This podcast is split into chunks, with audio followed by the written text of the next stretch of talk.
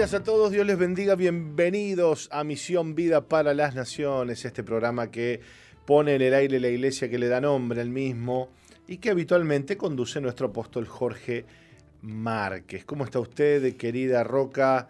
¿Qué cuenta que dice en este día viernes otoñal, lindo día, aunque un poco este, con, con, dijera mi hijo, con nieblinas. Nieblinas, mi amor. Nieblinas, matutinas. Digo, no, no es nieblinas, es neblinas.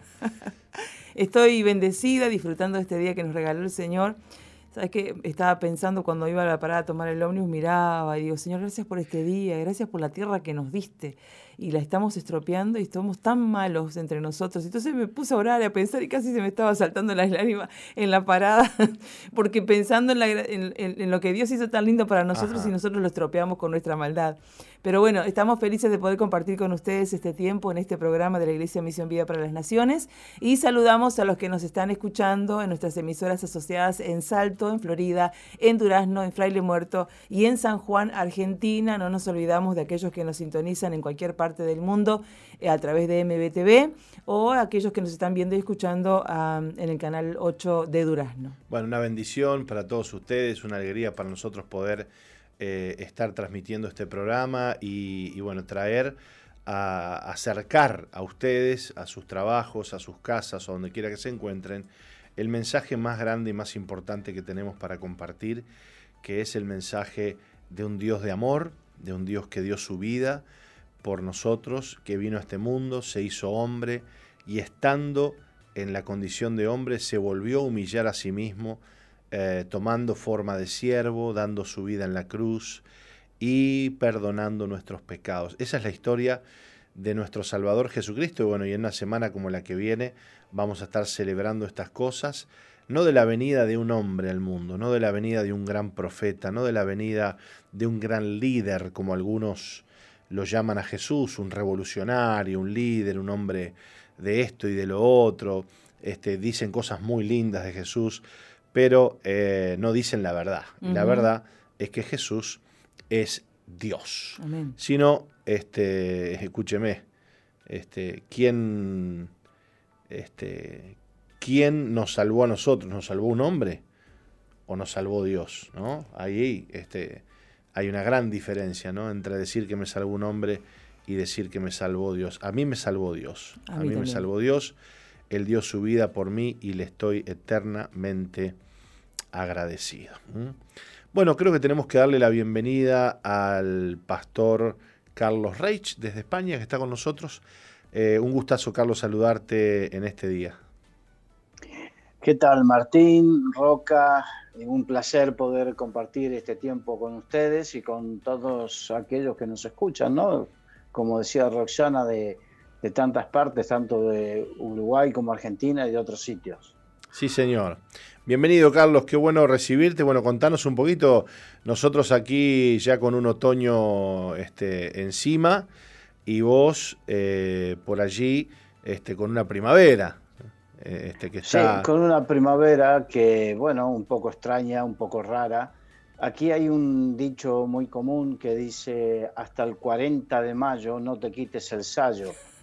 O sea, es una manera de decir que hasta el 10 de, eh, junio eh, no te desabrigues porque la primavera es, es, loca. Y es increíble, pero bueno, ahora hace unos 10 años para aquí que ha cambiado un poco, pero si no, era increíble, era matemático. Alrededor del 10 de junio eh, pasábamos de una primavera donde podía estar lluvioso, donde podía estar con algo de frío, a un calor atroz, eh, de un día para otro.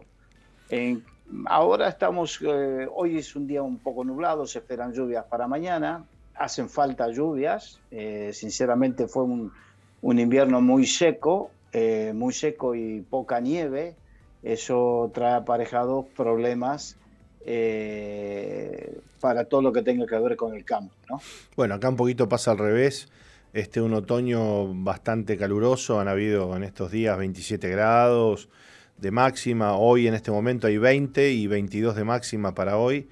Este, así que bueno, un otoño que está, le, está costando agarrar la identidad de frío que tiene que tener. Este, pero bueno, nosotros seguimos disfrutando un poquito más entonces de estos climas por estos lados. Pero contanos un poquito, Carlos, cómo está el clima, el clima social, el clima político, el clima espiritual por el viejo continente. Bueno, obviamente todo está asignado por eh, lo que está ocurriendo en Ucrania, ¿no? Eh, que con esta guerra donde es una guerra que la estamos viviendo como quizás ninguna otra en vivo y en directo, porque cualquier soldado tiene móviles, eh, tiene un, móvil, le decimos aquí a los celulares. Sí. Tiene un celular, graba y lo sube a TikTok, a YouTube, a, lo que sea.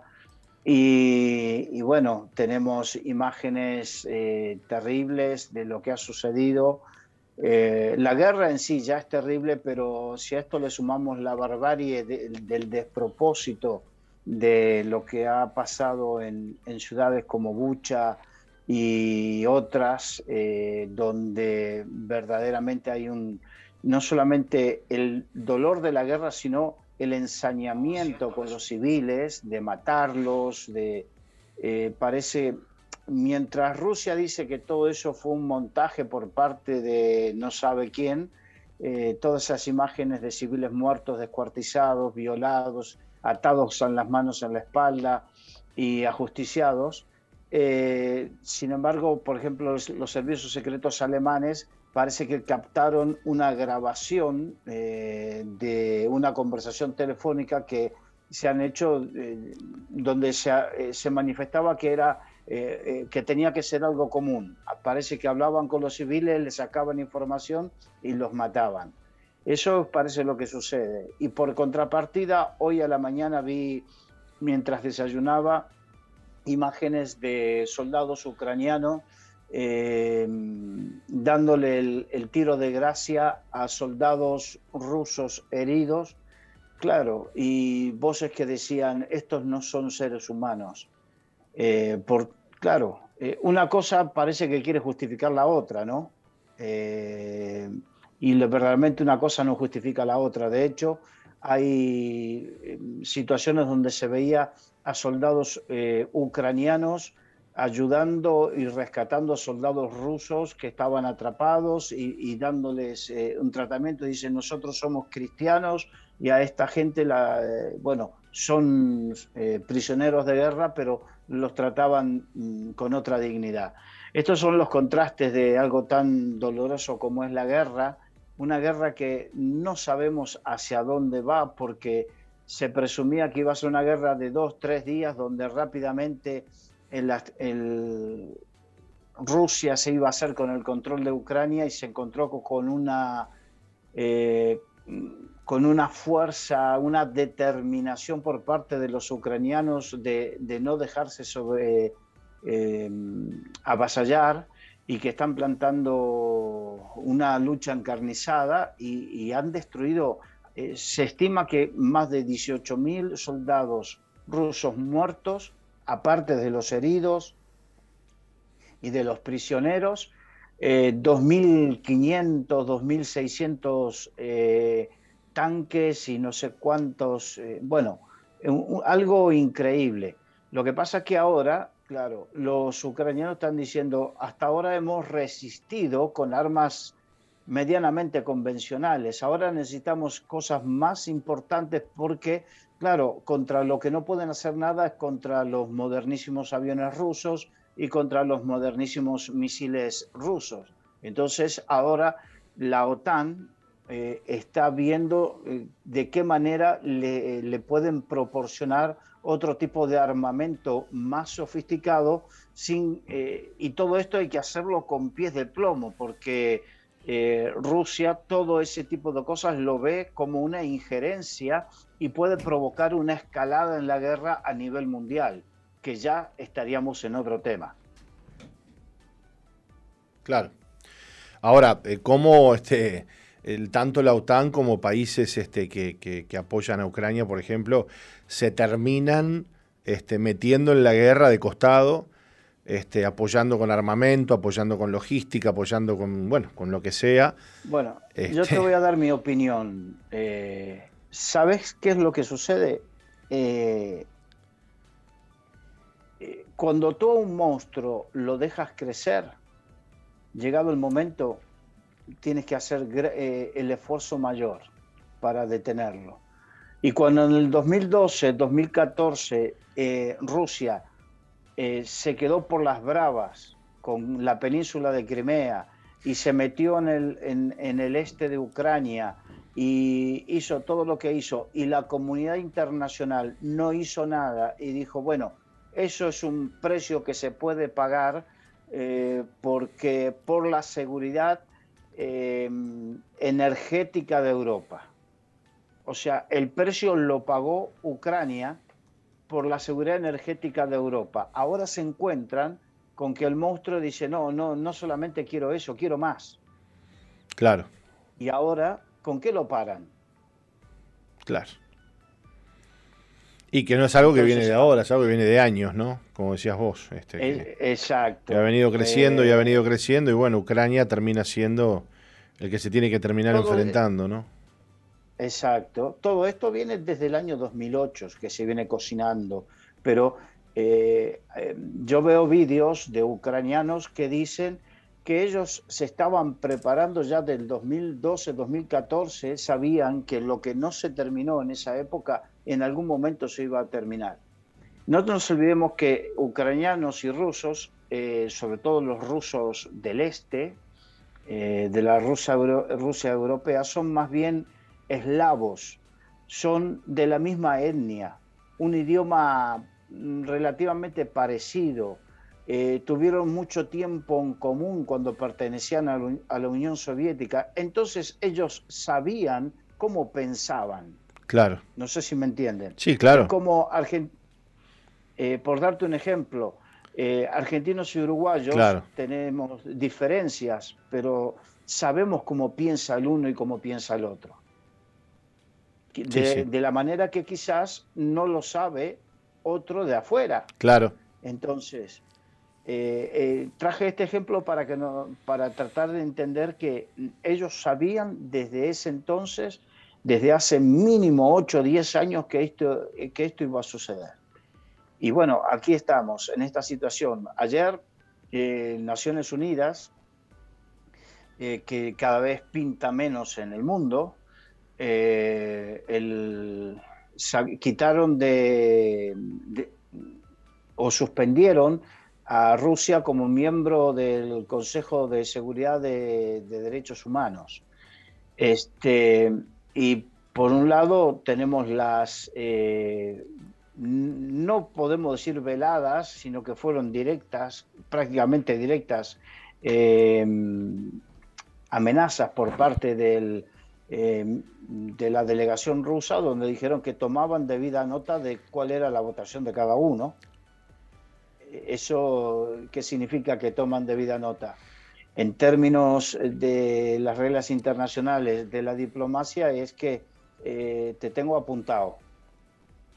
Muy simple. Y por otro lado tenemos el otro gigante, China, que em, me parece una, actitud tan hipócrita de parte de los chinos, que ahora te voy a hablar de algo de, parte de ellos. Sí. Eh, que los chinos dicen que no sé, que dicen es Mm, es incongruente eh, pedir sentarse a negociar y dar armas para, para que sigan peleando. Claro, ¿y qué, qué, hacemos? Si hasta que Putin se decida a sentarse a negociar, sigue masacrando civiles, sigue masacrando gente.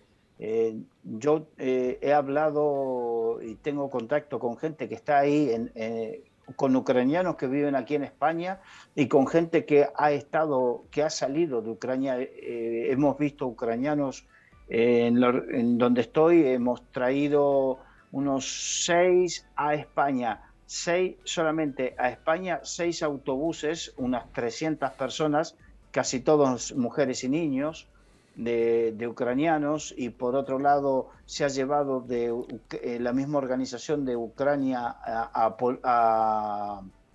a, través de Polonia hacia Alemania, eh, otro tanto, así que tenemos información de primera mano. En la famosa ciudad de Mariupol, por ejemplo, que es donde se está centrando lo peor de lo peor de los ataques, y la resistencia ucraniana está mm, también eh, firme, quiero decirte que ahí a la gente no la dejaban salir los rusos.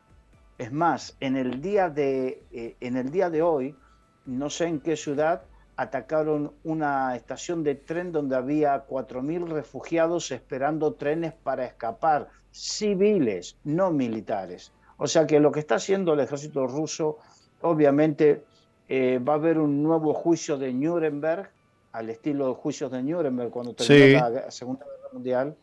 Entonces, esto va a ser complicado. Pero que los chinos se pongan a decir que no se puede dar armas y qué hace la pobre gente eh, son hipócritas a más no poder. Y por otro lado, eh, estoy controlando el tiempo para que no se me escape, hay algo importante que está, está, sucediendo, ya dejando la guerra de lado, eh, en la economía. resulta que llevamos dos años de pandemia, más la guerra, esto está afectando seriamente la economía en todas partes del mundo y parece que hay muchas empresas que están pensando que eh, el sistema que se implantó hace un cuarto de siglo de las empresas ir a China, instalarse, producir ahí con mano de obra barata y, e importar desde allí, eh, a ellos les parecía un buen negocio y de hecho fue buen negocio durante unos 20, 25 años, pero parece que ya no es más buen negocio.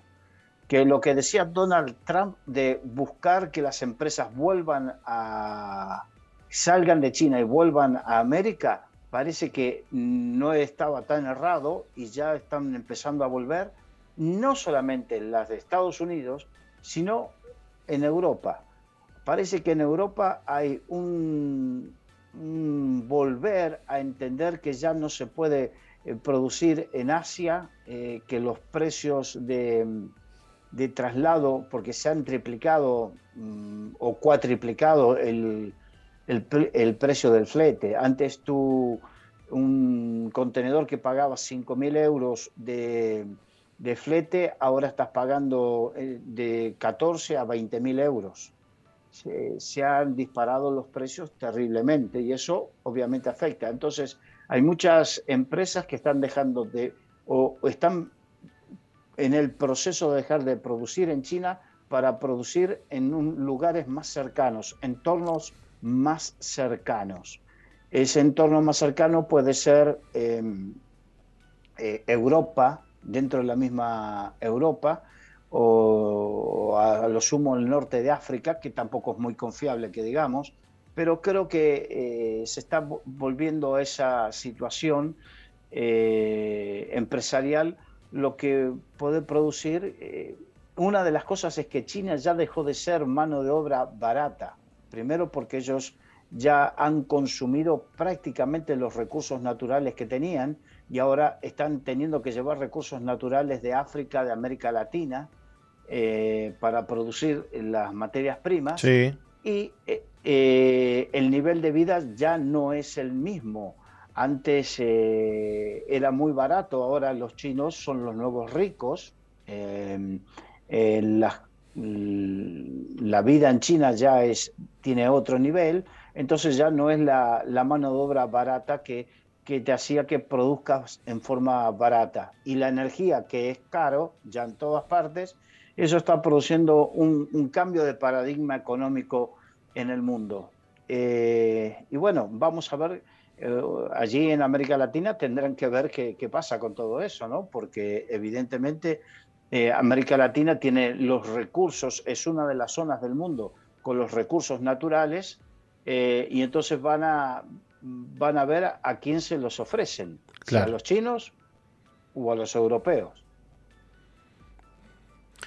Bueno, qué fuerte todo lo que estás, lo que estás diciendo y lo que está pasando en el mundo, ¿no? Este, sí, sí, sí. Eh, y ahora, bueno, la cuestión es que yo no sé allí, pero yo monitoreo un poco por Facebook, pero por todos lados con esto de la guerra, están apareciendo la, gente que se aferra a las profecías y, todo eso. Y, bueno, yo estoy haciendo unos vídeos eh, acerca de Mateo 24 para explicar un poco, yo no soy experto en escatología, pero sí eh, me gusta estudiar y, entender, eh, y, tengo, precisamente los tengo aquí. No sé si te acuerdas de los libros de Robert Van Campen. Sí, claro, la señal. Aquí, exacto. Entonces, eh, estudiándolos y estoy haciendo unos vídeos explicando porque verdaderamente hay muchos que dicen, no, el Señor ya, ya, ya, pero tranquilo, que según lo que, lo que dices, habrá guerra, rumores de guerra, pestes y todo esto lo estamos viviendo, pero cuidado porque dice, hay una frase que dice, que se repite, pero aún no es el fin, dijo Jesús. Sí. ¿No? Aún no es el fin. Son señales que nos van aproximando, pero que aún no es el fin. Tengamos cuidado eh, con todo esto. Yo no quiero decir que el fin no va a venir, que no estamos en los últimos tiempos. Sí que estamos en los últimos tiempos, pero aún no es el fin. Y dice que todo esto es principio de dolores. Y tú que tienes eh, hijos y has pasado por los, mm, con tu esposa por el tema del parto, tú sabes que el parto no es que te viene el dolor y pares eh, y das a luz ya. No es así. Claro. Es, eh, es el comienzo. Es el comienzo de un proceso que va a desembocar en eso. Claro. Entonces, que tengamos en cuenta esto para no estar, em, a ver, mal parados en la historia. Porque el gran problema es que con esto de que ya viene, ya viene, ya viene y no viene y pasan años y pasan años, eh, se, cree, se parece que, que, hay como un descrédito, parece que hay también en algunos, en el corazón de algunos creyentes puede eh, como que he creído demasiado pronto, y, pierden un poco eso. Y yo lo que quiero es que no perdamos la expectativa. El Señor puede venir en cualquier momento, eso no me cabe duda. Pero bíblicamente, y si nos ponemos eh, eh, a estudiar Mateo 24 o Lucas 21, que son las, las profecías que nos marcan en los últimos tiempos por excelencia, nos tiene que marcar que este es el principio de dolores y que no nos asombre. Ahora, ¿y te acordás, Carlos, este, que de lo que estás hablando vos me, retrotraigo eh, hace, qué sé yo, ponerle unos 20 años atrás cuando eh, se hablaba mucho de la venida del Señor y de la inminente venida del Señor, Cristo viene ya, y cuánto, cuánto, eh, cuánto se perdió en, el hecho de que generaciones enteras de cristianos jóvenes que no estudiaban, o no se preparaban porque como Cristo no venía. Querían casarse algunos, porque claro, decía, ¿para qué me voy a casar? Si Cristo, si Cristo viene, viene ahora, ¿para qué voy a estudiar? ¿Para qué voy a hacer una carrera? Exacto, eh, a, ese tipo de cosas me refería, precisamente a ese tipo de cosas me refería con eso de que eh, si no estamos bien posicionados, podemos perder el tiempo en nuestras vidas y podemos perder aquello para lo cual Dios nos quiere llamar y para lo cual Dios quiere que eh, ese talento y ese don que Dios te ha dado, poder utilizarlo precisamente para la extensión del reino, que ese es el tema, ese es otro, otro punto. Una de la, la gran primera señal de los últimos tiempos de, de la venida del Señor es la extensión, la predicación del Evangelio, pero no cualquier Evangelio. Entendamos bien, el Evangelio del reino, porque hay muchas cosas que se predican, pero ¿cuánto se predica el Evangelio del Reino? No sé si me entiendes la diferencia entre una cosa y la otra. Sí, sí, por supuesto. Es que a veces, de hecho, Carlos, pareciera que en estas épocas que vivimos, este, es como que a veces, no sé si a vos te pasa, que a mí me pasa que tengo la sensación de que a veces hay como que varios evangelios, ¿no?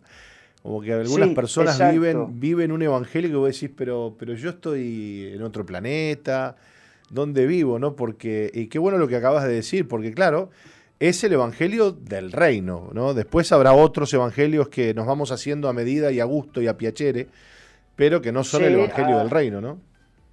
Exacto. Entonces, eh, cuando el evangelio del reino se ha predicado en toda la tierra, entonces esa es otra, esa es la primera gran señal. Y bueno, a partir de ahí tendríamos que irnos ya a Daniel 9 para precisamente entender lo de las semanas 70 eh, y, todo lo que tiene que ver con ya más específicamente, ¿no? Pero recordemos que tenemos que entender esto para posicionarnos, para que a ningún joven le ocurra que dejes de hacer lo que tienes que hacer, porque eh, eh, te comieron el tarro con eso de que Cristo viene ya. Cristo va a venir cuando tenga que venir, pero tú, mientras tanto, haz aquello para lo cual Cristo te llamó o te da la oportunidad y la posibilidad. Sí, Señor. Sí, Señor. Y, bueno, no, sé si tenemos más tiempo. Yo estoy. Estamos, en, estamos en hora, Carlos. Estamos en hora y, como siempre, un gusto, un gustazo este, escucharte y, y, Sinceramente, el, el, placer, Martínez, eh, fue, es para mí. Y poder compartir esto, porque eh, lo otro parece que es una actitud periodística, ¿no? Pero claro, eh, parezco yo un, corresponsal. Un, corresponsal, sí, sí, sí, sí, sí. Sí, pero claro, si a esto le sumo la charla, es lo mío. Yo soy un, pastor, un predicador, y es mi llamado no a ser periodista, sino que eh, ver lo que sucede, lo que dice el periódico, verlo reflejado en la Biblia para saber el tiempo en que estamos viviendo. Gracias, Carlos. Eh, Gracias. Un placer. Un abrazo grande. Un gustazo, como siempre. Un abrazo y hasta pronto. Hasta pronto, Carlos. Gracias. Bueno, muy bien, Roca. Nosotros nos vamos a una, a una pausita, pero ya volvemos. ¿eh? Hoy es viernes, hoy es día de lectura, hoy es día de palabra de Dios, hoy es día de recibir lo que Dios tiene para nosotros. Y bueno, se nos viene el fin de semana y, Dios prepara cosas grandes y nuevas para cada uno de nosotros. Ya volvemos.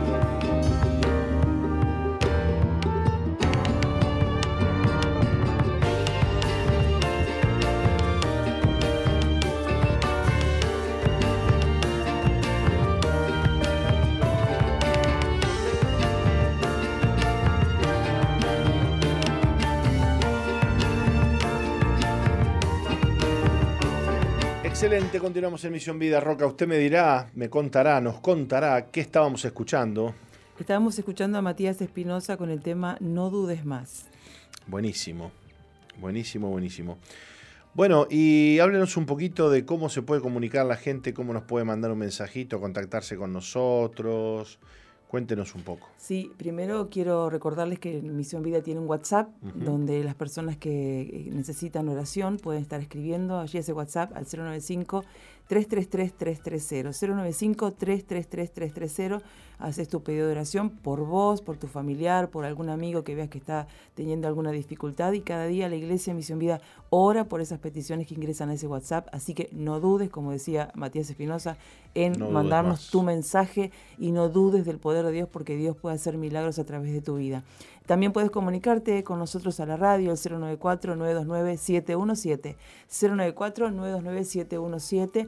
Interactúa con nosotros, eh, darte a conocer, decirnos que estás ahí de aquel lado. Y bueno, y también, también puedes, este, aquellos que nos están viendo a través de MBTV en la fanpage del apóstol Jorge Márquez, tenemos algunos saluditos acá. Eh, podés ingresar también en la página de SOFM para escuchar la radio, SOFM 91.5, y seguirnos a través de eh, MBTV en la página de Misión Vida o te invitamos a que también puedas entrar a nuestra plataforma, a la plataforma de la Iglesia Misión Vida de jorgemarquez.uy, donde hay mucho contenido de palabra de Dios, de programas especiales. También queremos eh, recordarte que se ha subido el libro que ha escrito el apóstol Jorge Márquez. Eh, ¿Cómo se llamaba? Gobierno Mundial y Fin del Mundo. Eso, Gobierno Mundial y Fin del Mundo, me acordaba de la última frase. Eh, el libro que ha escrito el apóstol Jorge Márquez en el año 2012 eh, que lo puedes leer gratuitamente allí en la plataforma de jorgemarquez.hoy para eh, ver todo lo, el acontecer de, lo que hoy está aconteciendo en el mundo. Aquel entonces el apóstol Jorge Márquez ha escrito cosas que están pasando hoy, pero que se han estado eh, craneando mucho, pero mucho tiempo atrás en el mundo de aquellos que se creen poderosos. Bueno, esto se está, está plasmado en este libro que ha escrito el apóstol Jorge Márquez, que te invitamos a que leas para informarte acerca de lo que es el acontecer mundial, para que no, no te agarren las noticias y no te agarren las cosas sin saber dónde estás parado. Así que informate, procura leer, procura leer este libro, procura leer la palabra de Dios, porque allí en la palabra de Dios también está escrito acerca de lo que es el fin del mundo y el gobierno mundial. Así es, así es. Aprovechemos esta linda oportunidad eh, en, este tiempo donde están sucediendo tantas cosas que nos, nos muestran que la palabra de Dios se está cumpliendo, ¿no? Sí, tal cual. Como hablábamos hoy con Carlos, no que digamos que ya viene el Señor, ¿no? Porque hay cosas que tienen que suceder, pero eh, poder nutrirnos con este tipo de, de libros este, nos ayuda a entender un poco más el panorama, ¿no? Viste que había un pastor que, que había dicho que el Cristo venía en el 2028 que el apóstol ha comentado. Y bueno, ese pastor se, se retractó y dijo, me equivoqué, les pido perdón. Mm, lindo el corazón, ¿no?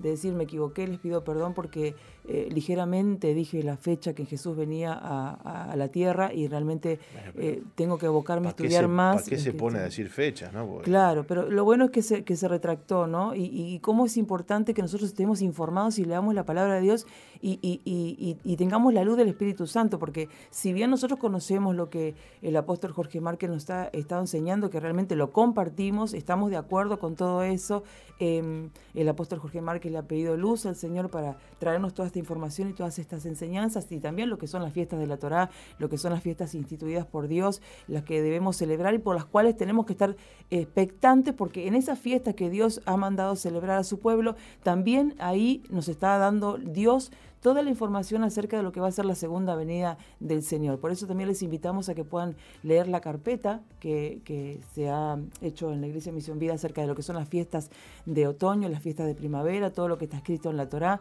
todo lo que el apóstol ha estado compartiendo, que también habla de lo que es la Pascua, que vamos a estar celebrando esta semana que viene. Muy bien, bárbaro.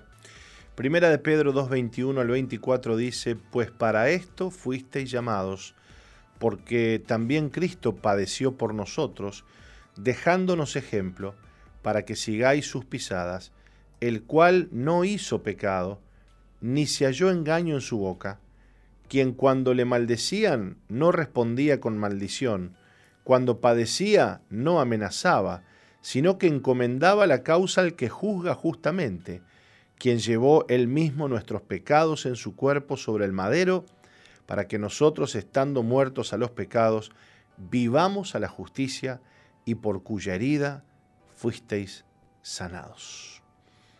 La muerte expiatoria de Jesucristo es una verdad fundamental de la fe cristiana. Digamos que sin, sin, esa verdad no habría fe, fe cristiana, ¿no? Claro, claro. La redención, la justificación, la reconciliación, la eliminación del pecado y la propiciación son todos resultados de la obra expiatoria de Cristo en la cruz. El apóstol Pablo también destacó esa obra cuando dijo que Dios, al que no conoció pecado, por nosotros lo hizo pecado, para que nosotros fuésemos hechos justicia de Dios en él. Esto está en 2 Corintios 5, 21 y que Cristo nos redimió de la maldición de la ley, hecho por nosotros maldición. Viste que en todo momento, Roca, cuando la Biblia habla acerca de lo que Cristo hizo, siempre eh, está por allí la frase por nosotros, ¿no? Qué lindo, sí. O en nuestro lugar, ¿no? Y, creemos que esa es, digamos, eh, eh, ese es el acto más importante que tiene eh, todo lo que Cristo hizo, el hecho de que Él lo hizo en nuestro lugar. Nosotros merecíamos estar allí, ¿verdad? Esto es como cuando eh, el Señor le pide eh, el hijo a Abraham, ¿te acordás? Sí. Abraham, Dios lo llamó, Dios le prometió un hijo, tuvo que esperar mucho tiempo, y allá apareció Isaac, el hijo de la promesa, el hijo amado. Abraham lo amaba a su hijo. Y un día Dios se le aparece a Abraham y le dice, Abraham, me tenés que dar a tu hijo. ¡Wow! ¿Cómo es esto? Me lo tenés que sacrificar en el altar. Me lo imagino a Abraham apesadumbrado, llevando a su hijo, ¿no? Y el hijo le volaba la bata, era muy inteligente, ¿no? Porque este, ya había estado en, algún altar y sacrificio con su papá. Entonces, este, mientras que iban subiendo, el hijo le dice, papá, este, tenemos el fuego, tenemos la leña, tenemos todo. Y dice, ¿y el, ¿Y el animalito para la ofrenda? ¿Dónde está? Estaba el tipo eh, craneando. No, no, quédate tranquilo, dice Abraham, que Dios proveerá. Y mientras que él iba diciendo eso, lo iba atando, ¿viste? lo iba atando al altar. No, no, no, no, fuertísimo, ¿no? Yo creo que algún día yo, ¿Sabes qué, qué, sueño yo? Que algún día vamos a ver la película. Porque Dios tiene que tener un registro grabado. No sé que siempre pienso eso, ¿no? Sí, sí, sí, que me muestre la verdadera, la posta, las grabaciones oficiales, ¿viste? tiene que haber algo de eso, en, más que en 4K, vaya a saber en qué, ¿no? ¿Será que Dios eh, nos mostrará adentro de la escena ahí, ¿no? Eh, te parás ahí al lado de Abraham. Sí, sí. ¿eh? ¿Será que Dios nos mostrará Por favor. Y en un momento dado, cuando Abraham levanta el cuchillo para, para sacrificar a su hijo, Dios lo, detiene y dice, Abraham, Abraham, he visto que tu corazón me obedece. No mates al niño, le hagas daño al niño. Eh, en su lugar hay un, carnero trabado en el, en el zarzal y, y, esa ofrenda que da Abraham es tipo de lo que Cristo dice. En su lugar, en su lugar hay un carnero trabado en el zarzal para la ofrenda. Saca al niño del, altar, eh, parafraseo, ¿no? Este, y en su lugar pone al, al, animalito que iba a dar su vida este, en el altar, en el sacrificio. Y eso es lo que hizo Cristo. Nosotros estábamos ahí, en el altar, pero Dios no nos, no nos destruyó a nosotros, sino que en su lugar lo destruyó a Cristo. Porque lo hizo a Cristo maldición, lo hizo a Cristo aquel que llevó nuestros pecados. Este, y hoy, hoy en la mañana en, el devocional, este, bueno, no era el devocional, estábamos conversando ahí con las chicas. Entonces este, surgen algunas preguntas este, de esas medias difíciles, ¿no? Entonces dice una, no, dice, porque yo escuché que, un pastor decía que, que, cuando Cristo murió el diablo lo, lo atormentaba a Cristo, dice. Y la pura verdad es que la Biblia no dice eso, dice que la Biblia dice que Cristo venció a los principados y a las potestades muriendo en la cruz. En la cruz Cristo venció, no es que el diablo lo torturó a Cristo, claro. sino que Cristo venció. Pero ¿sabes cuál fue la tortura, si, si se quiere, eh, o el castigo más grande que Cristo recibió en la cruz? No fueron los, los clavos, no fue la corona de espinas, fue el abandono del Padre. Y ahí Jesús clama, ¿no? Lama, lama, sabactani. Padre, Padre, ¿por qué me has desamparado? Oh. ¿No? Ese fue el castigo más grande que Jesucristo sufrió en su vida. El, el, sentir, el percibir que la presencia del Padre se fue. Porque ya el Padre no lo podía mirar más porque estaba hecho maldito, estaba, estaba, hecho maldición por causa de nosotros. Es muy fuerte esto. Y sí, volviendo a la historia que vos dijiste de Isaac y de, su, padre, ¿no? Abraham Isaac, eh, yo me imagino, porque vos, eh, lo que hizo Isaac fue sombra de lo que sería el sacrificio de Jesús, ¿no? Pero me imagino a Dios viéndolo a Isaac a punto de sacrificar a su hijo y diciendo, si él por mí va a sacrificar a su hijo, ¿cómo yo no voy a sacrificar a mi hijo por la humanidad? porque después vino Cristo, ¿no? Después el Padre de Dios tuvo que entregar a su Hijo por la humanidad.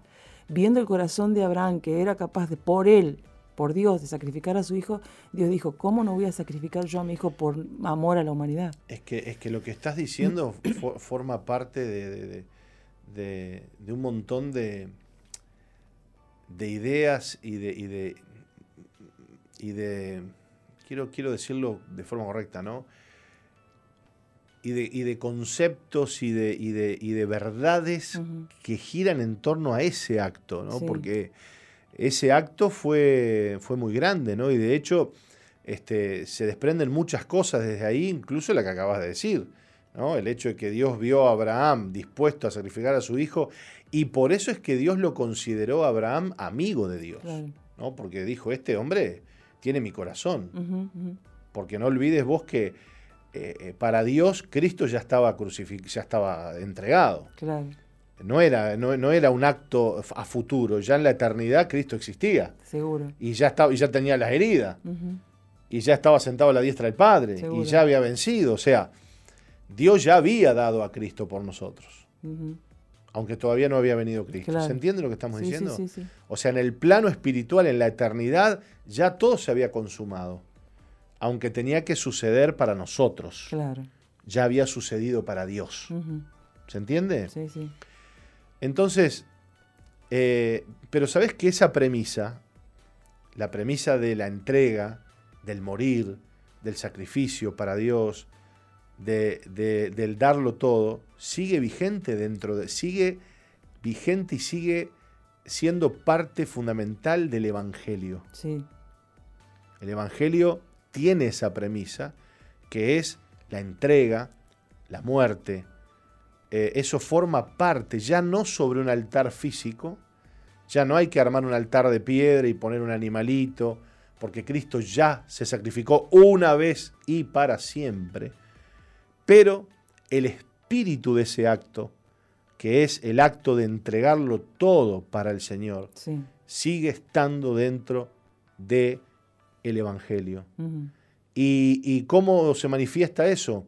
cuando Jesús dice, el que quiera venir en pos de mí, tome cada día su cruz y sígame.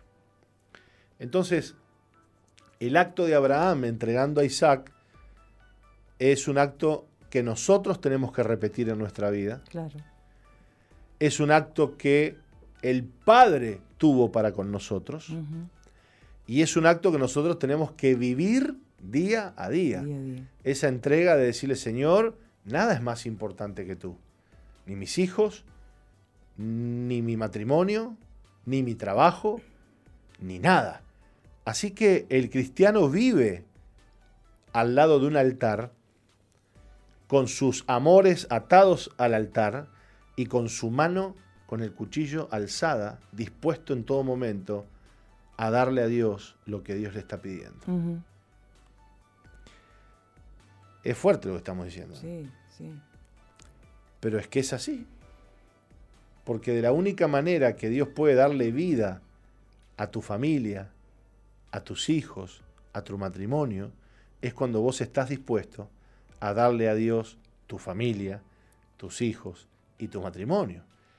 Muchas veces Jesús dijo, este, venían algunos a querer seguir a Jesús, ¿no? Decía, Señor, este, quiero seguirte. Bueno, le dice Jesús, ven, seguime. Sí, no, pero primero déjame que, este, que vaya y entierre a mis muertos, ¿no?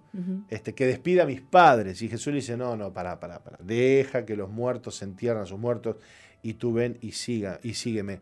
Muchas veces Jesús dijo, el que no aborrece padre, madre, hijo, hermanos por causa de mí, no puede ser mi discípulo. ¿Y qué es aborrecer? Aborrecer no es odiar. Claro, claro. Aborrecer no, es, no es rechazar. Aborrecer es amar menos. Amar menos. El que no ama menos, este, familia o casa, posesiones, el que no tiene esas cosas en segundo plano, no puede seguirme. Porque el Evangelio demanda que todo esté siempre en segundo plano, porque en el primer plano está el Señor. Y sabes, Roca, que, Dios no nos está pidiendo nada que Él no haya hecho primero. Exacto. Porque Él, él nos puso a nosotros en primer lugar. Cuando Él dio su vida, ¿no? Porque algunos dicen, no, porque Dios a veces este, es malo. Este, me contaba mi, hija Sara que, que, va al IPA, está, está haciendo la, el profesorado de matemática. Y ayer este, se trenzó predicándole como a, cinco a seis compañeros que tenía ahí. Entonces uno decía, no, pero Dios es malo, porque vos fijate que en el Antiguo Testamento Dios manda matar y papapín y papapá. Y cómo la gente cuando no conoce a Dios, ¿no? Entonces mm, Sarita le dice, sí, pero este, vos decís que es malo porque no lo conocés, pero Jesús dio la vida por vos en la cruz. Jesús, el Padre que vos decís que es malo, envió a su propio Hijo a morir por vos en la cruz. Si vos tuvieras un hijo, ¿lo mandarías a morir por la humanidad? Le decía a ella, ¿no? Entonces, fíjate cómo cuando la gente no conoce a Dios, eh, lo, acusa a Dios de cosas que Dios no es. Sin embargo, en la cruz se rompe todo estereotipo negativo sobre Dios, se rompe todo, todo, todo, toda, toda idea de que Dios es injusto o de que Dios es malo, porque en Cristo se demuestra el gran amor que Dios nos tiene. Qué lindo. Y después que Dios nos ama de esa manera, ¿qué, bueno, ¿qué te va a pedir Dios? Dame todo. Pero cuando Dios te pide todo, no te lo pide para hacerte daño. Te lo pide para bendecirte. Cuando Dios, cuando Abraham le dio a su hijo, lo, lo, lo, lo mató, lo destruyó o lo bendijo más. Lo bendijo más. No, después que dio, después que levantó la cuchilla a Abraham, Dios agarró y empezó. Te juro por mí mismo que se emocionó Dios, ¿viste? Es que Dios no quiere que nada sea más importante que Él. Cuando Dios vio que, el, que, que, Abraham estaba dispuesto a hacer el sacrificio, Dios abrió su boca y lo empezó a bendecir de arriba abajo. Pim, pim, pim, pim, pim. Y no paró hasta que, hasta que no lo bendijo de arriba abajo porque a Dios le agradó ese corazón que, tiene, que tenía Abraham. Que Dios se agrade de nosotros, Roca, en este día. Y que podamos darle a Dios las cosas que amamos eh, como un sacrificio, entendiendo que Dios no nos las pide para hacernos daño, sino que Dios nos las pide para hacernos bien. Qué lindo, sí. ¿Eh? La verdad que nuestro Dios es grande y amoroso y yo no me imagino una vida sin Dios y yo no me imagino eh, las personas esas que lo niegan y que lo siguen negando.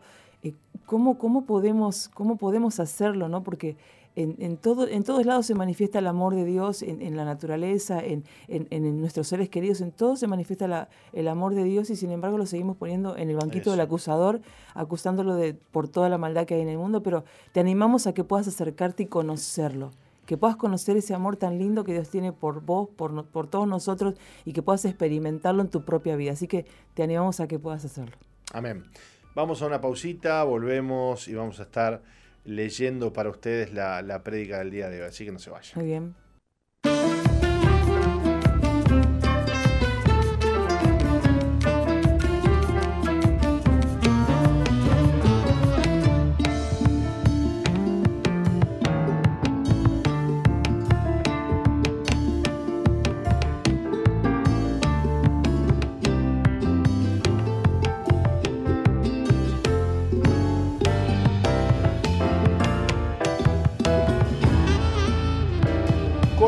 Hacia ti, nos decía esta canción de quién, Roca. Es que estoy buscando aquí. Está buscando. Sí. Me gusta porque Roca habla como entre dientes, ¿viste? Como, como, como, que, como que se olvida que está al aire, ¿no? Que se prendió la luz roja, ¿viste? No, no, no, yo sabía que se prendía la luz. Ah, bueno, bueno, me concentro acá No pasa nada, entonces, Roca. No, pasa nada, no se preocupe, Roca. Este, no pasa nada. Ahí está colgada. Corro hacia ti. Corro hacia ti lo único que sabemos es que se llama Corro ah, hacia ti. lo que pasa es que el Colocho la pone ahí en emisión vida 2.0 y yo voy, pero a veces no, todavía me demora ahí en llegar. no corre, no corre. Qué cosa rara, no corrió, no llegó todavía, está corriendo. Corazón Perfecto, así se titula la prédica que queremos leer para ustedes a partir de ahora. Así que preste atención, no se distraiga, abra su corazón porque Dios le va a hablar a través, a través de esta prédica que compartiera nuestro apóstol el domingo pasado. Tenemos que entender que cristiano no es aquel que conoce la Biblia, que asiste a la iglesia o que ofrenda. Eso no es lo más significativo de un cristiano. Lo más significativo es que hace la voluntad de Dios. He hallado a David, hijo de Isaí, varón conforme a mi corazón, quien hará todo lo que yo quiero, dijo Dios. Hechos 13:22 también dice, hallé a David mi siervo, lo ungí con mi santa unción. ¿Qué es lo que quiere Dios y qué es lo mejor que le puede pasar a un cristiano?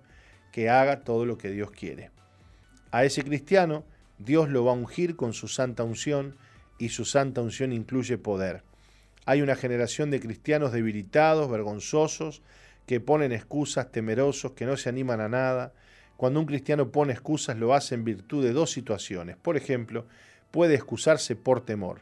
No quiere hacer lo que Dios le ha encomendado porque tiene miedo. No vaya a ser que si hace la voluntad de Dios le vaya mal o que la familia se burle o lo desprecie. Un creyente débil no cuenta con el poder de Dios y no tiene su respaldo. La otra situación es cuando tiene mucho que hacer o tiene muchos planes o tiene mm, problemas personales, familiares, etc. Se ha propuesto lograr determinadas cosas y esas cosas hacen que pase la voluntad de Dios a un segundo plano. Invité al encuentro de hombres que tuvimos en Veraca a un hermano de la iglesia que se ha apartado muchos años y la familia se le ha desmoronado. Le dije que le hacía falta ese encuentro y que Dios le iba a hablar. Él me contestó, qué lástima, la verdad es que lo necesito, pero tengo que trabajar. Le dije que dejara su trabajo de lado, a lo que me respondió que tenía un compromiso. Me dijo, no puedo. En realidad no quería, pero quedó, queda feo que diga eso. No podía porque tenía otra prioridad más grande que Dios. Yo creía que la restauración de su familia era una prioridad importante, como para dejar el trabajo a un lado e ir a buscar a Dios. Lamentablemente la elección de nuestras prioridades hace que nosotros no seamos personas que hacen la voluntad de Dios. Cuando el Señor encuentra a un hombre o una mujer que hace todo lo que Él quiere, le da a esa persona todo su respaldo, todo su poder y su unción. La persona que sirve a Dios es la que le sirve. En 2 de Crónicas 16.9 leemos, porque los ojos de Jehová contemplan toda la tierra para mostrar su poder a favor de los que tienen corazón perfecto para con Él. Aquel que hace todo lo que Dios quiere tiene el corazón perfecto para con Él. En la Biblia se habla de dos personas importantes que agradaron al Padre, uno es Jesús, y dijo Dios de él, Este es mi Hijo amado, en quien tengo complacencia. ¿Qué tenía de lindo o de interesante Jesús? ¿Era su apariencia? Lo que tenía Jesús es que vino a hacer todo lo que el Padre quería. Enfatizó Jesús, porque he descendido del cielo no para hacer mi voluntad, sino la voluntad del que me envió. Esto está en Juan 6:38. Uno de los escritores del Nuevo Testamento dijo, vosotros sabéis lo que se divulgó por toda Judea, comenzando desde Galilea, después del bautismo que predicó Juan, cómo Dios ungió con el Espíritu Santo y con poder a Jesús de Nazaret, y cómo éste anduvo haciendo bienes y sanando a todos los oprimidos por el diablo, porque Dios estaba con él. Hechos 10, 37 y 38. Cuando digo que hacemos lo que Dios quiere, significa que andamos haciendo bienes, porque la, otra, eh, la obra de Dios es hacer el bien. Dios quiere que hagas el bien. Alguien dirá, ¿y qué tiene de malo que yo haga esto o aquello? Entonces el hombre empieza a tratar de definir por su propia voluntad qué es lo bueno que quiere hacer. Hay cristianos que dicen, eso no me gusta, quiero servir a Dios en algo que me gusta. Eso no significa hacer el bien. Hacer el bien es hacer lo que Dios quiere. Es lo que Él quiere y no lo que a ti te parece. ¿Qué es hacer el bien? Los que aman a Dios conocen su corazón. Quien ama a Dios se acerca a Él, por lo tanto se acerca a la luz y quien se acerca a la luz ve con claridad y razona mejor. Quien está en luz conoce el corazón de Dios porque el Señor se manifiesta y se revela a quien le busca y le ama, y establece intimidad con esa persona que le busca y le ama. Así que aquel que se acerca a Dios amándole es la persona que está en condiciones de decir, yo sé lo que Dios quiere que haga. No es lo que a ti te parece que está bien o, que, o porque eh, piensas que Dios se va a poner contento por lo que haces es saber qué es lo que Él quiere y hacerlo. Eso viene de una relación o una comunión íntima con el Padre. Jesús tuvo esa comunión. Muy bien, estamos leyendo para ustedes eh, Roca Corazón Perfecto. Vamos a la pausa de 15 y ya volvemos. Muy bien. No cambies, ya volvemos con, Misión, Vida. Estamos donde vos estás. Estamos donde no hay lugar donde no nos puedas llevar. Zoe Gospel Music. Búscanos en Radios del Uruguay, en tu Play o Apple Store. No importa el lugar, tu radio siempre contigo. Zoe Gospel Music.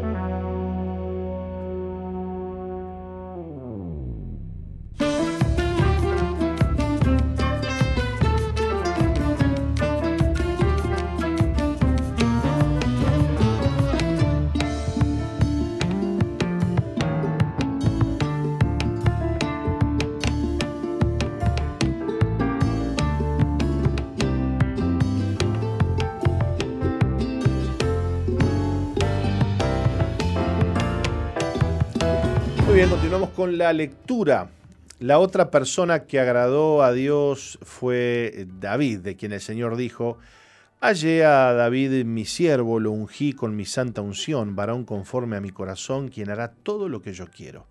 El Señor estaba conforme con el corazón de David porque él era un hombre que lo amaba y lo buscaba y quería estar en su presencia. David fue el adorador más importante de Israel. Se le conoce como el dulce cantor de Israel. Hizo muchas cosas que no fueron buenas, pero insistía en su búsqueda de Dios y en permanecer en comunión con el Señor. Dije que hay una generación de cristianos tibios, cristianos de nombre. Esos no son cristianos de corazón. Y Dios hace su obra a través de aquellos que le obedecen. La voluntad de Dios o su obra es lo más importante que se tiene que hacer en la tierra. La voluntad de Dios la hacen las personas respaldadas por Él, personas ungidas y llenas de su poder. El mundo está mal. 73 millones de niños son abortados por año consideramos un genocidio que hayan muerto miles de personas en la guerra entre Rusia y Ucrania, pero no con esos 73 millones de bebés asesinados en el vientre de sus madres. La ONU obliga a las naciones a acatar e implementar el aborto por cualquier causa y en cualquier etapa de la gestación. Yo digo que la Organización Mundial de la Salud es una organización criminal. Hay personas malvadas queriendo gobernar el mundo se está armando la antesala del gobierno mundial del anticristo que se manifestará atropellando al mundo e implementará el pensamiento único. Le van a enseñar a nuestros hijos cómo tienen que pensar, desestimando las enseñanzas de sus propios padres. Sin embargo, la Biblia declara que nosotros somos la luz del mundo. Así Jesús les dijo a sus seguidores, ustedes son la luz del mundo. Dice la Biblia en Lucas 10, 25 al 29. Y he aquí, un intérprete de la ley se levantó y dijo para probarle, Maestro, ¿haciendo qué cosa heredaré la vida eterna? Él le dijo, ¿qué está escrito en la ley? ¿Cómo lees?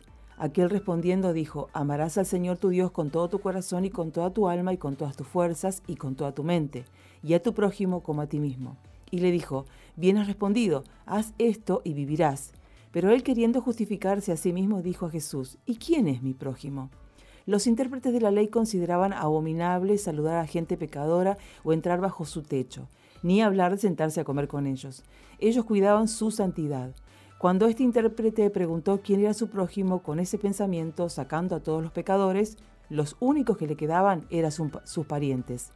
Si los pecadores no son tu prójimo, si los malos o los extraviados no son tu prójimo, entonces, ¿quién es tu prójimo? Quedan solo tus amistades, esos que invitas a comer y te invitan a ti, esos que tienen gustos iguales a los tuyos. Pero ahí no está el corazón de Dios porque Jesús dijo que Él vino a buscar y a salvar lo que se había perdido. Lo criticaron porque había ido a comer a la casa de un cobrador de impuestos y el Señor les dijo, no he venido a llamar a justos, sino a pecadores al arrepentimiento.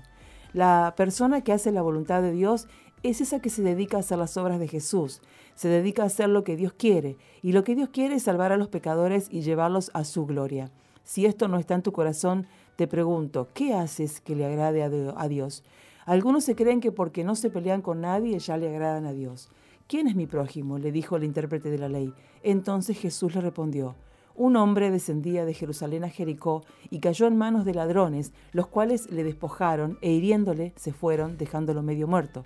Aconteció que descendió un sacerdote por aquel camino y viéndole pasó de largo. Un sacerdote era un hombre consagrado a Dios, no estaba para atender esos asuntos. Me refiero a los sacerdotes de ese entonces. Eh, tal vez tenía muchas cosas que hacer o le tocó la hora del rezo y no podía detenerse, o era justo la hora de hacer la comida kosher Quizás era la hora de encender las velas del altar. El asunto es que el religioso pasó de largo. Luego Jesús agrega a sí mismo un levita, llegando cerca de aquel lugar y viéndole pasó de largo. Los levitas de la tribu de Leví eran los responsables de limpiar el templo, de hacer los panes, digamos que mantenían el orden dentro de la casa de Dios y eran responsables de todo lo que tenía que ver con el culto. Y este también pasó de largo. Entonces continuó diciendo Jesús, pero un samaritano que iba de camino, vino cerca de él y viéndole, fue movido a misericordia y acercándose, vendó sus heridas, echándoles aceite y vino y poniéndole en su cabalgadura, le llevó al mesón y cuidó de él. Otro día al partir sacó dos denarios y los dio al mesonero y le dijo, cuídamele, y todo lo que gastes de más yo te lo pagaré cuando regrese. ¿Quién pues de estos tres te parece que fue el prójimo del que cayó en manos de los ladrones? Él dijo, el que usó misericordia con él.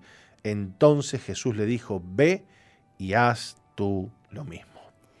Cuando escuchamos el término samaritano nos hacemos la idea de que es una persona buena. Un samaritano no era una persona buena, sino que era un idólatra. Un samaritano es nativo de Samaria y esta fue una ciudad contaminada con la idolatría. Creían en Dios pero ejercían la idolatría, por lo que para el pueblo judío ellos eran considerados inmundos. Cuando los judíos tenían la necesidad de ir a la tierra del norte, no pasaban por Samaria, sino que se desviaban para no toparse con los samaritanos. Por eso los discípulos de Jesús se sorprendieron al verlo hablar con una mujer samaritana. La Biblia dice que le era necesario a Jesús pasar por Samaria, y allí se encontró con una mujer pecadora junto a un pozo de agua y le pidió de beber. Esa mujer había tenido cinco maridos y Jesús le dijo que el que ahora tenía no era su marido, una mujer pecadora. Por supuesto que como en todos lados hay gente buena, en Samaria también, pero para los judíos eran personas abominables. Y es por eso que los discípulos se admiraron de que Jesús hablara con una mujer samaritana. Hablar con un hombre estaba mal, hablar con una mujer era peor. Era muy raro ver a un samaritano en tierra de Judá, entre Jericó y Jerusalén, porque esa era tierra de gente santa. Y dice la Biblia que este samaritano, al ver al hombre tendido, medio muerto, fue movido a misericordia y sanó sus heridas. Lo llevó al mesón y lo puso al cuidado del mesonero, haciéndose cargo de todos los gastos. Entonces Jesús le preguntó al religioso, que le hacía preguntas para probarlo, ¿quién pues de estos tres te parece que fue el prójimo que cayó eh, del que cayó en manos de los ladrones, y él le respondió, el que usó de misericordia con él. A lo largo, a, lo que Jesús culminó diciéndole, veías tú lo mismo. Al intérprete de la ley era, el intérprete de la ley era una persona intachable y de, y de prestigio. A él, que era una persona admirada y, y sabía mucho acerca de las escrituras. Las obras de los creyentes se manifiestan a través de la misericordia y del amor de Dios que habita en ellos. Por eso Jesús dice que entrarán en el cielo aquellos que hacen la obra del Padre. Ese día les dirá, venid benditos de mi Padre, heredad del reino preparado para vosotros desde la fundación del mundo. Mateo 25, 34. ¿Y yo qué hice, Señor? Porque tuve hambre y me diste de comer, tuve sed y me diste de beber, fui forastero y me recogisteis, estuve desnudo y me cubristeis, enfermo y me visitasteis, en la cárcel y vinisteis a mí. ¿Cuándo hicimos eso, Señor? Y el Señor dirá, de cierto os digo que en cuanto lo hiciste a uno de estos mis pequeñitos o hermanos más pequeños, a mí me lo hiciste. Estamos leyendo Roca la prédica titulada Corazón Perfecto. Vamos a adelantar unos minutitos la pausa, ¿le parece? Bien. Este, y ya volvemos, no se vayan. No cambies, ya volvemos con, Misión, Vida.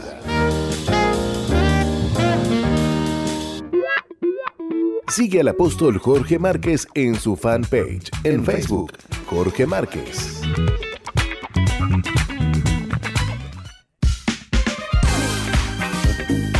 Misión Vida, ahora más 2.0.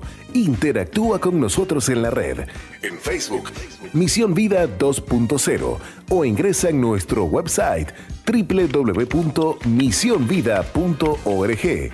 Ahora, más 2.0.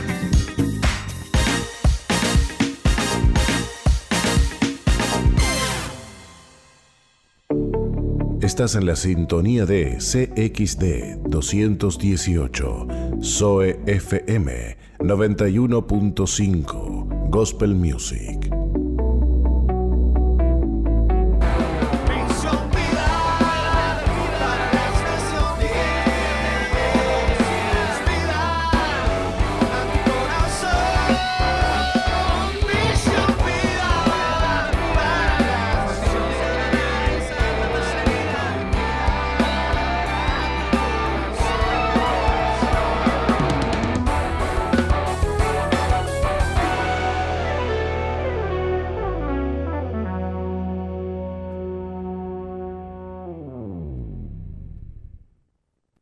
¿Cómo estás? ¿Tienes dominio propio o demonio propio?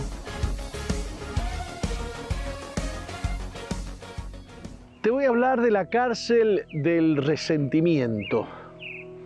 Resentimiento es un sentimiento que se repite. Lamentablemente hay circunstancias en la vida que quedan guardadas ahí adentro, en el inconsciente. Y entonces eh, cada vez que pasa algo que te saca del inconsciente o del consciente, posiblemente lo tengas más fresquito, ¿no? Eh, algo se te revuelve aquí adentro. Eh, dije que puedes tener dominio propio o demonio propio. Porque una persona que tiene resentimiento no tiene dominio. El resentimiento domina a la persona. El resentimiento le hace ver a la persona lo que el resentimiento ve, lo que el resentimiento eh, siente. Y hay verdaderos demonios de resentimiento que no permiten que miremos a las personas eh, como Dios las ve, que no permite que veamos con buenos ojos a las personas. Es como que tuviésemos un filtro en el corazón, en la mirada, en los sentidos, en los sentimientos, que no nos deja ser benignos, que no nos deja amar. El resentimiento no te deja amar a las personas. Eh, y bueno, todo eso suele suceder cuando, cuando el Espíritu de Dios, cuando el Espíritu Santo no está en la vida de las personas. Puede llenarse de resentimiento una persona que no es cristiana, pero también puede llenarse de resentimiento un cristiano. Cuando alguien le abre la puerta al resentimiento, el resentimiento entra. Y cuando entra, no es que se acomode en una piecita chiquita, sino que entra con pretensiones, con pretensiones de seguir invadiendo todas las áreas de tu vida.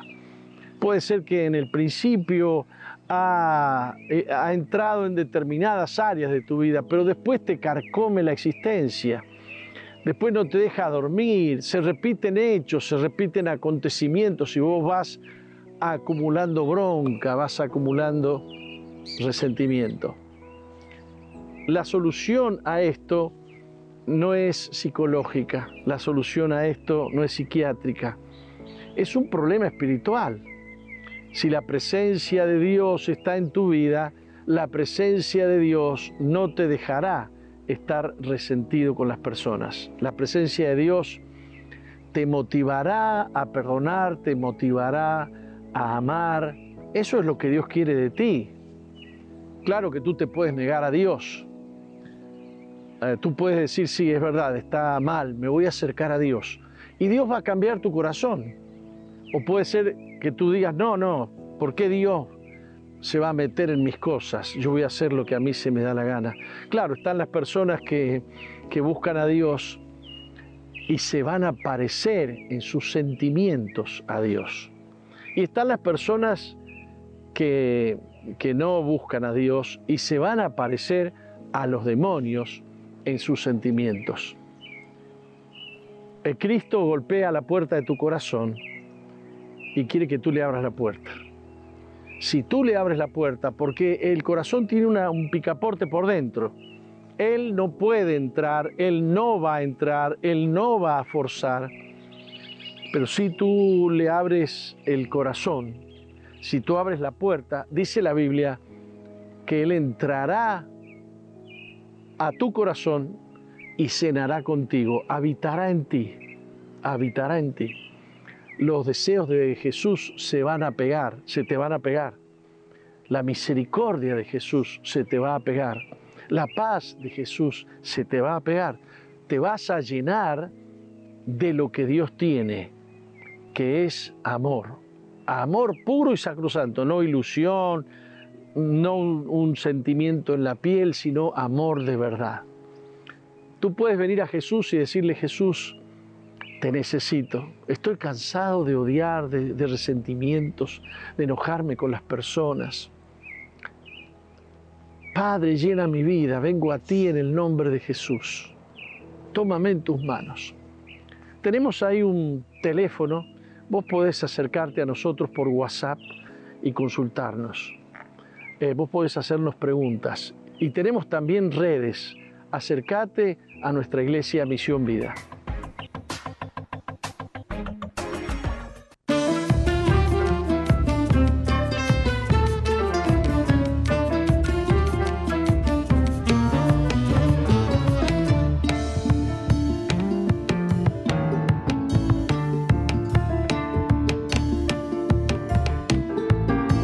Ahora sí, después de este hermoso Fespres y tema musical que se titula Tu mano me cubre, de la banda de Misión Vida. Muy bien, ahora sí, con todo. Bueno, queremos eh, finalizar la lectura de la, de la prédica que estamos compartiendo para ustedes. Eh, seguramente para mucha gente no vas a brillar así como dice la Biblia en Mateo 25. Las personas más olvidadas son las que visitan las cárceles. Andan por ahí gente anónima visitando cárceles, mientras otros buscan hacer fiestas grandes con mejores luces y un gran sonido. Pero te aseguro que Dios pone su mirada sobre aquellos que visitan a los presos y a los enfermos. Algo tiene que hacer Dios con nosotros, porque si no hacemos la obra de Dios, finalmente nuestra fe termina nuestras obras, o se manifiesta nuestra fe a través de nuestras obras. Nuestras obras son el fruto de nuestra fe, es decir, lo que nosotros creemos. Y si para algunos no brillamos, para Dios sí brillamos, porque los ojos de Jehová contemplan toda la tierra, para mostrar su poder a favor de los que tienen corazón perfecto para con Él. ¿Quién cuenta con el respaldo de Dios? ¿Quién cuenta con el poder de Dios? ¿En quién se manifiesta su poder? ¿Quién camina tranquilo y seguro sabiendo que Dios va con él? Podrás decir como el rey David, aunque ande en valle de sombra de muerte no temeré mal alguno, porque tú estás conmigo. Ahí estaba la unción, ahí estaba la presencia, ahí estaba el poder de Dios. Señor, quiero ser como tú, quiero habitar en tu presencia. Ayúdame porque a veces hago tantas cosas, pero no tengo la certeza si es lo que tú quieres. Quiero tener plena certeza de que lo que hago es lo que tú quieres. De un pensamiento similar surgieron los hogares Veraca. Algunos se sienten orgullosos de los hogares, pero no se dan cuenta que las demandas de Dios para socorrer al quebrantado, al caído, al débil, es para todos los creyentes. Una hermana me dijo que nos falta misericordia porque no recibimos a cierta persona y que la dejamos tirada. Me ha pegado por todos lados la hermanita, hasta que me hizo enojar. Entonces le dije, hermana, ¿por qué no lo recibes tú en tu casa? Mi casa no, y se abusa de mi hija, dijo la hermana. ¿Qué razón tiene? ¿Qué corazón tiene? Que los otros sean los que reciben a los violadores. Señor, danos un corazón como el tuyo una misericordia y un amor un poquito menor que la de Jesús no viene de Él sino de ti. Y Dios no quiere que sea tu amor, sino su amor en ti. Dios quiere su misericordia en ti. Dios no quiere que tengas planes buenos, Él quiere sus planes en ti, nada menos. Tienes que dar un paso de fe y decirle a Dios que quieres ser quebrantado, pero después no llores porque el Señor te va a quebrantar. Cuando le pides que quebrante tu corazón significa que romperá toda cosa que le estorbe, toda cosa que tú ames más que Él o eso a lo que le das más prioridad eh, que te hace estar, em, perdón, que te hace restar prioridad a las prioridades de Dios. Que nuestra oración hoy sea, Señor, danos un corazón como el tuyo, dile, quiero ser como tú, Señor, toma mi vida, quebranta mi corazón, en esta hora te lo ofrezco, sopla tu Espíritu Santo, venga sobre mí tu unción y tu poder, en el nombre de Jesús te lo pido. Amén y amén. Hemos leído, Roca, la prédica Corazón Perfecto en, esta, en este mediodía. Preciosa prédica que ustedes pueden volver a ver, volver a escuchar en el canal de Misión Vida, entrando también a la plataforma Jorge Márquez Uy. Allí van a encontrar este mensaje en video y también en texto. Eh, bien, nosotros nos vamos a una breve pausa y a la vuelta estaremos compartiendo el testimonio del día de hoy. Muy bien. No cambies, ya volvemos con Misión, Vida.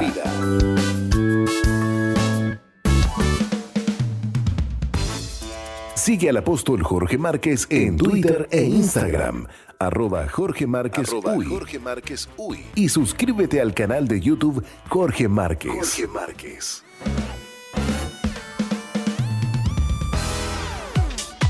MBTV, Televisión para las Naciones. Excelentes contenidos para todo público. MBTV. Ingresa a nuestro website www.misionvida.org y cliquea en TV en vivo.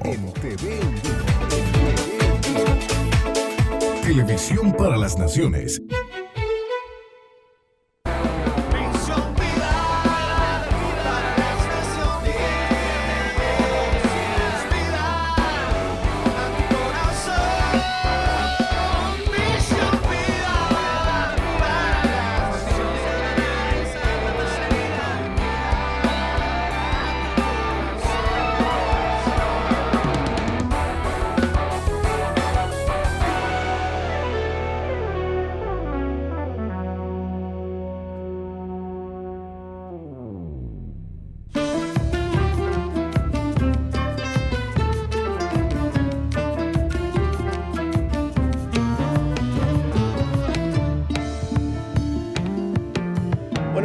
Está con nosotros Cindy Vidal, una joven de 29 años desde Florida.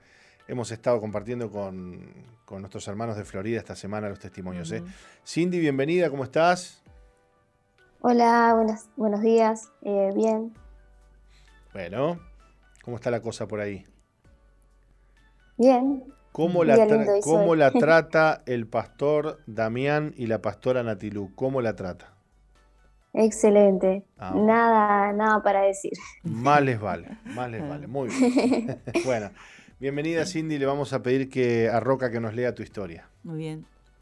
Recuerda una infancia muy solitaria. Su madre trabajaba todo el día mientras ella y su hermano mayor pasaban gran parte del tiempo solos. De mañana iban a la escuela, de tarde al club y regresaban muy tarde al hogar. Tiene pocos recuerdos de su padre, quien trabajaba y nunca estaba en casa. Lo único que recuerda es que cuando cobraba su sueldo se iba por tres días. Regresaba borracho y lastimado, dormía todo el día y cuando despertaba habían discusiones y violencia. Cindy se encerró en sí misma, no tenía amigos ni confiaba en nadie. A donde fuera siempre estaba sola. Tenía temor de ser rechazada.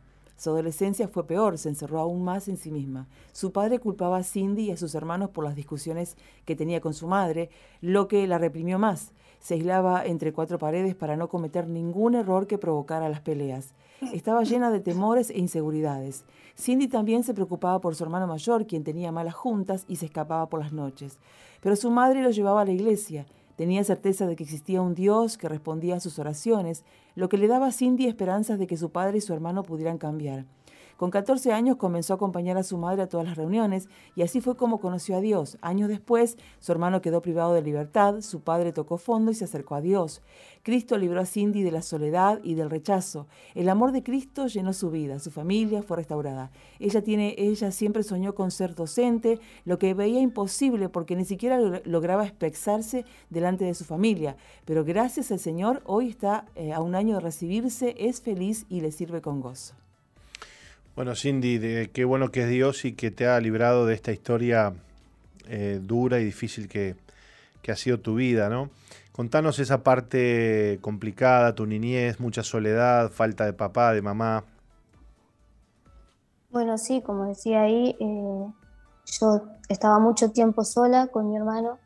Eh, no estábamos mucho tiempo en casa porque teníamos muchas actividades fuera de casa, la escuela, el club de niños, siempre alguna algún lugar donde podíamos eh, estar y hacer alguna, alguna otra actividad, porque mi mamá trabajaba muchas horas, porque mi papá el, sueldo que tenía se lo gastaba en, alcohol, en bailes, hmm. y entonces hizo que mi mamá tuviera que trabajar mucho más horas para, para poder eh, cubrir los gastos, ¿no? Porque él se lo gastaba. Entonces, tampoco estaba mucho tiempo mi madre en casa eh, y, yo lo que hacía era cuando llegaba a mi casa estaba en mi cuarto, me encerraba a mirar televisión y, hacer alguna, alguna cosa, pero como que mi, mi defensa, eh, por decirlo de alguna manera, era encerrarme en mí. O, tu escape, digamos. claro, y aislarme del, del mundo como una, claro, como una forma de, escapar a, todo lo que estaba pasando a mi alrededor. Bueno, eh, tenés mucho ruido ahí alrededor. Este, decirle que, que, no hagan ruido los que están alrededor ahí, que te, están, haciendo ruido. sí. Bueno, em, Cindy, así que bueno, pasaste una infancia, digamos, complicada este, y solitaria, nos contabas y este, como escape te encerrabas. Sí, sí, porque también cuando mi padre tampoco estaba nunca y cuando llegaba eh, no quería verlo en ese estado que, siempre llegaba él o borracho o lastimado a veces porque salía en la moto y se caía o no sé, eh, peleas que tenía, entonces verlo así, llegar así todo eh, intoxicado y, lastimado, lleno de sangre, eh, y cuando, cuando estaba con mi madre peleaban mucho, entonces también eso me, me no, me, hacía que, que, yo me sintiera eh, rechazada, no querida y, y, no valorada. Entonces eso también me, me hacía estar más tiempo eh, yo sola. evitando, intentaba evitar que, que, las demás personas vieran, me vieran y me rechazaran y, eso, y no, no, me quisieran. Eh, eh, cuando, cuando el rechazo te, te golpea, te viene lo que conocemos como temor al rechazo. Entonces, más te aislás, más te proteges, más te pones una máscara y no sea que no sea que te vuelvan a lastimar, ¿no? Claro. Sí, sí, es. Y eso hacía que yo no, hablara con nadie, no tuviera una relación con nadie, ni siquiera con mi hermano, que me llevo un año con él y era con el que más tiempo pasaba. Eh, tampoco nunca tuvimos una, relación de, hermano. Eh, no hablábamos mucho, cada uno se, en lo suyo se hablaba de su, de su, de su manera. Eh, él tomó su forma de escape, era, era salir a la calle, juntarse con amigos y ahí empezó a hacer cosas malas y eso hacía que yo me estuviera más sola, porque en vez de acercarse a mí, eh, él se alejaba y se juntaba con sus amigos y, y el único que con el que pasaba más tiempo era con él y, tampoco estaba tampoco, conmigo. Entonces también por ahí. Y cuando quedábamos en casa me cuidaba mi abuela y también mi abuela em, también tuvo una vida muy, muy difícil y eso le hizo que ella fuera fría, distante. Eh, lo único que hacía era darnos de comer y ver que no nos portáramos mal y, nada más. No que, que nos daba amor ni nada de eso. Cuánta soledad, ¿no? Este Cindy, cuánta impotencia, cuánto rechazo. Eh, bueno, lo cierto es que, que tu mamá empieza a ir a las reuniones de la iglesia, ¿no es así? Sí, eh, ella iba cuando era adolescente y cuando nos tuvo, nos tuvo muy, muy jovencita, ella nos tuvo a mí y a mi hermano, y nos empezó a llevar, pero tal, yo era muy, muy chiquita, creo que hasta los dos años, tres años por ahí nos llevó, pero algo, algo en mí quedó, como, es como la palabra que dice, instruye al, al niño en su, en su camino y cuando fuera grande no se, no se apartará. Porque algo quedó en mí, aunque yo era muy chiquitita, yo, yo entendía que, que, había un Dios y que si yo hablaba con Él, Él me escuchaba. Y, y, en mi infancia, aunque yo con tres años ya no, mi mamá no fue más, yo, sé, yo sabía que, que, que, podía hablar con Dios, pero era como un Dios distante también, ¿no? El de allá, yo acá, le pedía y Él me escuchaba. Entonces siempre pedía por, por mi familia, hasta que un día con 14 años más o menos, unos pastores van a visitar a mi mamá, la invitan a la iglesia, ella comienza a ir de nuevo y, yo le dije que quería ir con ella y empezamos a ir y ahí empiezo a conocer al, al Dios verdadero, ¿no? Lo, empecé, me adoptó como su hija, yo lo reconocí como, como mi papá y, me empecé a sentir amada por él, eh, valorada, tenía valor, tenía... Y todo eso comenzó a irse en mí y, y también los hermanos de la iglesia, ¿no? Que me rodearon, siempre estuve muy rodeada de los hermanos, eh, amada, eh, fui muy valorada. Y todo ese rechazo comenzó, comenzó a irse en mí y, mi vida comenzó a cambiar totalmente. Yo ahora puedo, puedo hablar, eh, si, siendo sincera, todavía creo que le falta mucho, eh, todavía no está la obra completa, lo reconozco. Eh, todavía me tiemblan un poco las piernas cuando hablo. Ah, bueno, pero, pero a mí también me tiemblan, ¿eh? Sí, yo sé, sí. pero si me pongo a, a, pensar la Cindy de antes con la de ahora, el, cambio es muy notorio. Bueno, de hecho, quien te escucha hablar ahora, hablas con mucha libertad, con mucha elocuencia y, le damos al Señor la gloria por, todo lo que nos estás contando. Eh, es evidente que Dios ha hecho una obra en tu vida, ¿no? Yo, yo, yo valoro muchísimo tu testimonio porque eh, esto no está, digamos, esto no está ensayado. Nosotros nos enfrentamos a la persona que da el testimonio en el, en el acto, no la conocemos tampoco. Este, así que eh, que vos estés hoy compartiendo esta historia, la historia de tu vida, con esta libertad es sin duda que Dios ha hecho una obra hermosa en tu vida. ¿Te consideras una joven eh, eh, libre, feliz hoy? Sí, sí, sí. Eh, yo antes estaba atada al miedo.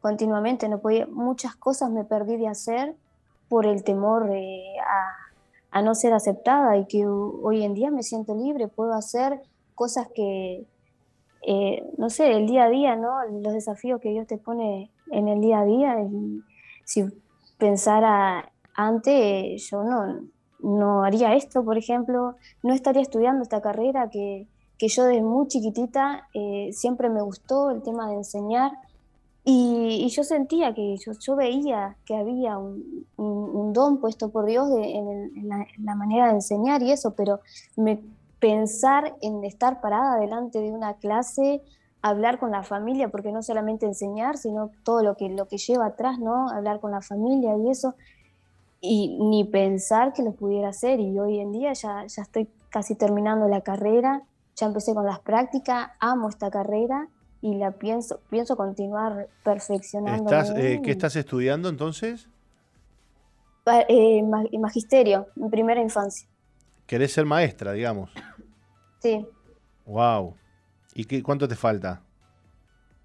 Un año, eh, este y un año más. Pero la idea es, continuar con algún otro, otro curso parecido, seguir estudiando.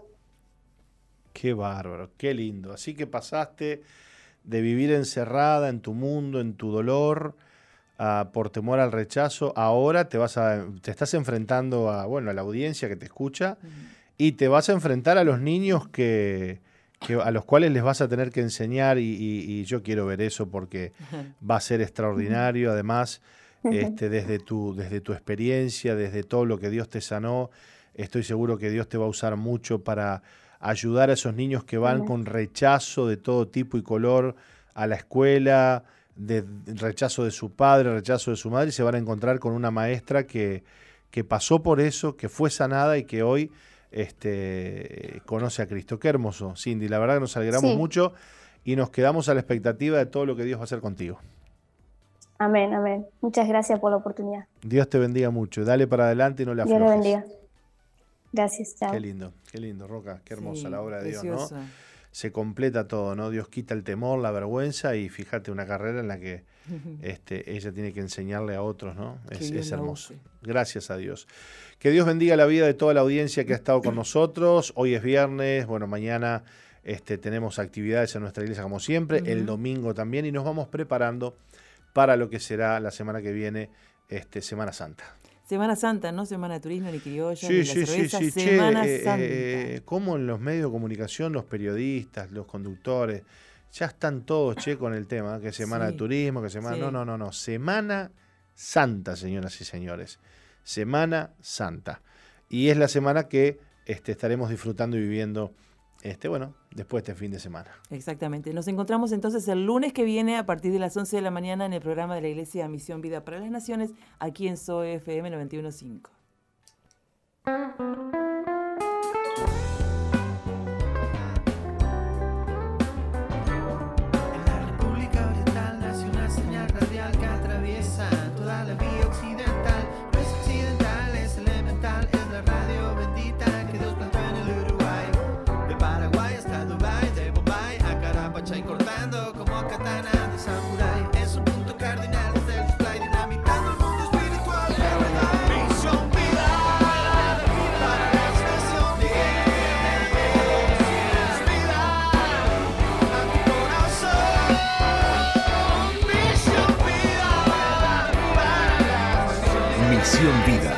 Iglesia que Dios plantó en Uruguay para que juntos alcancemos lo imposible, presentó su programa exclusivo que conduce el apóstol Jorge Márquez